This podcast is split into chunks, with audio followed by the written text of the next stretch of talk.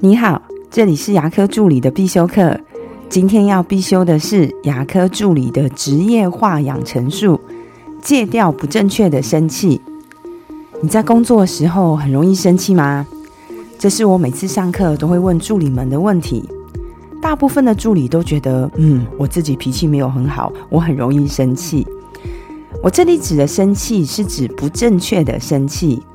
所以这一集就让我们来了解一下，你的生气是正确的生气还是不正确的生气？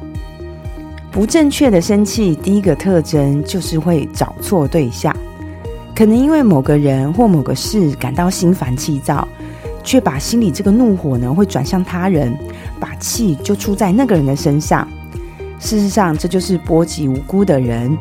可能是被上一位患者搞得很烦，那就把气出在下一位患者的身上；也有可能是早上开会时候被老板念了两句，就把这个火气发在同事身上。更常见的是会把在工作上的不开心，回家把气出在家人的身上。第二个不正确的生气，就是很喜欢追问为什么？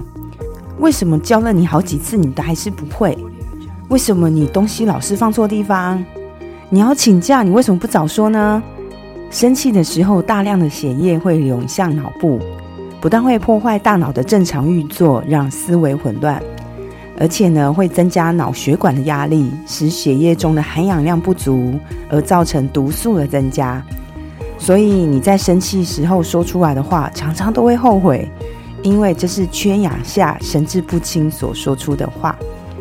有些人很容易生气，是因为自己的身体荷尔蒙出现了问题，他是真的控制不住自己。当我们撇除这种状况，你可以选择正确的生气。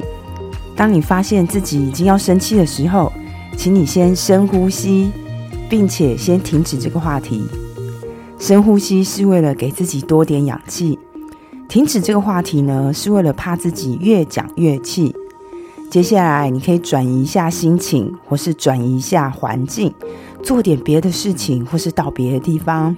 等自己缓和下来之后，再开始讨论这件事情。如果你真的很喜欢问为什么，你可以换一种说法，你可以换成说：“诶，你这样做的原因在哪里？可以跟我分享一下吗？你这样做的话，有没有想过会造成怎样的后果？你现在想想，当时有没有更好的办法？”牙科的节奏很快，很容易就会把自己的情绪给调动起来。